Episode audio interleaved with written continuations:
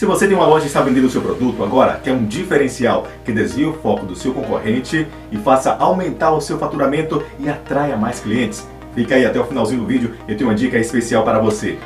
Eu sou Lino Ferreira, radialista, agente comercial de rádio, TV e mídias indoor e o seu facilitador em marketing. Primeira dica é a construção da sua audiência. A construção dessa audiência, desse público nas vendas presenciais, faz por meio da prospecção, de diversas maneiras.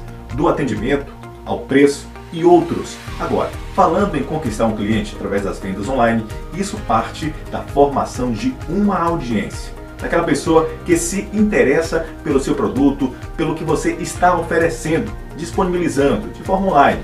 Olha só, para que você atinja o seu objetivo, é importante que essa audiência torne-se fiel. Isso e engajada com aquilo que você está constantemente postando. A constância é muito importante para que você tenha um público fiel ao seu produto.